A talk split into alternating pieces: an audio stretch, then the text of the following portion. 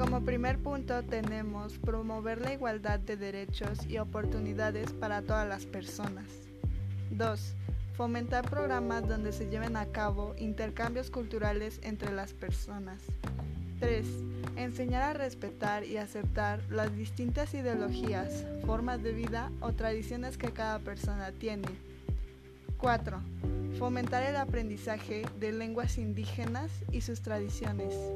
5. Algo que es fundamental es evitar totalmente realizar conclusiones de una persona solo por la forma en la que viste o sus ideologías. 6. Si presencias un acto de injusticia hacia una persona que habla otra lengua, no te quedes callado y ayúdalo en todo lo posible. 7. Si tienes algún conocido que habla una lengua indígena y que presenta problemas para comunicarse, guíalo de la mejor manera posible.